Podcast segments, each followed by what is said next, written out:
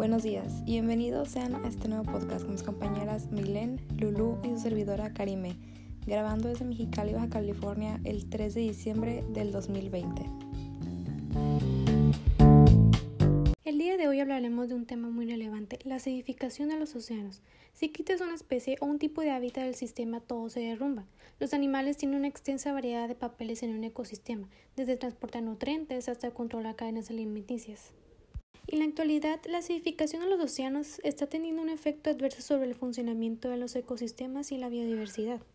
El día de hoy mis compañeras y yo les platicaremos sobre este tema y cómo a causa de la acidificación del océano se están perdiendo muchas especies marinas, lo cual es un gran problema. Empecemos entendiendo algunos conceptos breves, básicos y clave para poder comprender el podcast y el mensaje que se quiere transmitir. El agua es neutra. Las disoluciones pueden ser ácidas, básicas o neutras, y cuanto mayor sea el nivel de hidrógeno, más ácida será la solución. Esta característica se cuantifica en el pH, que es potencial de hidrógeno, que se expresa en una escala de 0 a 14. Un pH por debajo de 7 es ácido, 7 es neutro y por encima de 7 es básico. Por lo tanto, la superficie de los océanos tiene una gama básica de pH que va de 8 a 8.3. Los organismos marinos han evolucionado en un medio marino con este pH, y por esa razón están particularmente adaptados a este entorno y no podemos cambiarlos porque sí. Lulu, ¿qué tal si nos platicas qué es la acidificación de los océanos? Pues mira, Oceana es una organización que se encarga en proteger los, los océanos y la vida marina.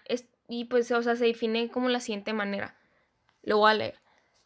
La acidificación del océano es un proceso causado por el aumento de las emisiones humanas de dióxido de carbono. Cuando el dióxido de carbono entra al océano, reacciona con el agua del mar, produciendo ácido carbónico, lo cual aumenta la acidez del agua. Pues básicamente esto provoca una serie de cambios, lo que ocasiona cambios en el mar que buscan ajustarse. Mmm, ¿qué tal si nos platicas un poco de cómo surgió la acidificación de los océanos?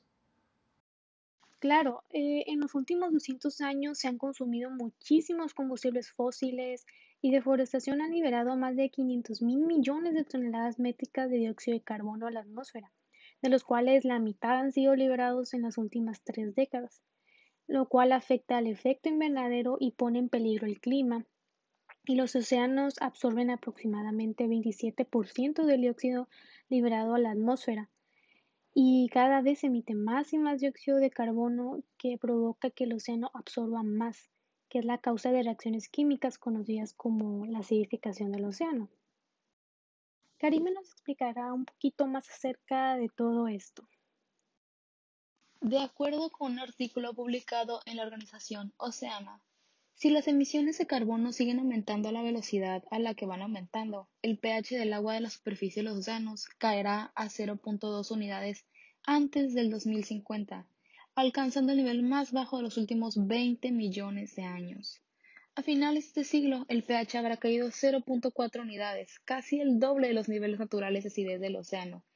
Estos cambios están produciendo, a una velocidad increíble, 100 veces mayor que en cualquier otro momento en la historia del planeta. Un informe de la Royal Society del Reino Unido puso en relieve por primera vez la acidificación del océano. Hoy, sus efectos son tan importantes que son objeto de programas de investigación gubernamentales en Estados Unidos, Reino Unido y otros países. Al absorber los océanos, el dióxido de carbono generado por la actividad humana produce más acidez que en sus aguas, que ocasionan graves daños y pérdida de la vida marina. Oye, Lulu, ¿y de qué manera la acidificación del océano afecta a los organismos marinos? Pues mira, aquí leyendo, de acuerdo al blog publicado en el sitio web del Programa de las Naciones Unidas, el 14 de marzo de 2017, Andrew Hudson, que es jefe del Programa de Gobernabilidad de Agua y los Océanos, dice que, y cito, primeramente, una parte considerable de la vida y, y animal de los océanos, desde el fitoplancton, y pues, o sea, este es base de la cadena alimenticia marina hasta los arrecifes de coral y una variedad de mariscos y moluscos forman sus conchas fijando ah, calcio y eh, carbonato del agua marina para formar carbonato de calcio. En la medida que el pH va disminuyendo del agua del mar, disminuye drásticamente la disponibilidad de carbonato. Por debajo de ciertos niveles de pH se hace prácticamente imposible para estos organismos marinos formar sus conchas y esqueletos. También la acidificación de los océanos puede debilitar una serie de procesos metabólicos de distintos organismos, desde la alimentación hasta la respiración e incluso la reproducción. Sin embargo, las especies marinas proporcionan servicios ecosistémicos indispensables.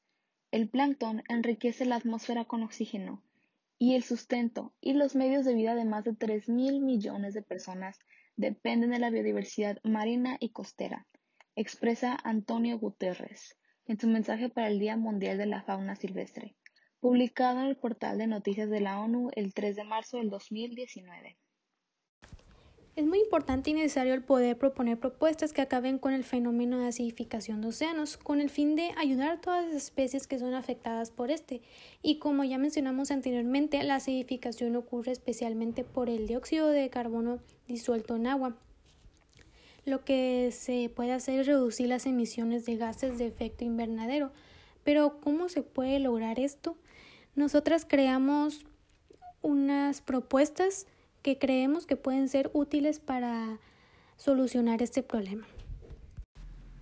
Desde nuestra casa podemos hacer un gran cambio. Por ejemplo, cuando necesitemos usar fuego es mejor usar fósforos de cartón. No requieren petróleo a diferencia de los encendedores de plástico llenos de gas. También podemos colgar la ropa después de lavarla en lugar de usar la secadora. Esto ahorrará alrededor de 153 kilogramos de dióxido de carbono al año. Y obviamente también desde casa podemos apoyar las organizaciones que se encargan de proteger los océanos. Ah, también se pueden hacer donaciones y en redes sociales, si no tienes dinero para apoyar con donaciones, se pueden compartir publicaciones que hagan que la gente se dé cuenta y tome conciencia de las acciones que pueden estar haciendo día a día que estén afectando demasiado al planeta y a los océanos. En conclusión, la acidificación del océano es un problema muy grave para los organismos marinos. Muchos de estos necesitan iones carbonato para el carbonato cálcico indispensable en la formación de sus esqueletos y conchas. Igualmente también es posible que disminuya la abundancia de estos en los océanos, que son de gran importancia comercial, como los erizos de mar, las almejas, ostras, corales, cangrejos, langostas, mejillones, entre otros, lo que afectará de gran manera el sector comercial de mariscos que dependen de este para subsistir. Muchas familias dependen de este para vivir cada día. El poder seguir las propuestas de solución puede hacer un cambio. Para todos nuestros oyentes, anímense a ser parte de este cambio y ayudar tanto a nuestro planeta como a todas esas especies marinas afectadas por el fenómeno de acidificación. Como dijo el embajador de buena voluntad de la ONU, Medio Ambiente, el actor Adrián Grenier, la responsabilidad de salvar a la fauna marina recae sobre todos. Muchísimas gracias por escuchar este podcast. Esperemos que te haya gustado. Dejamos las referencias y créditos de este podcast en la descripción. Gracias.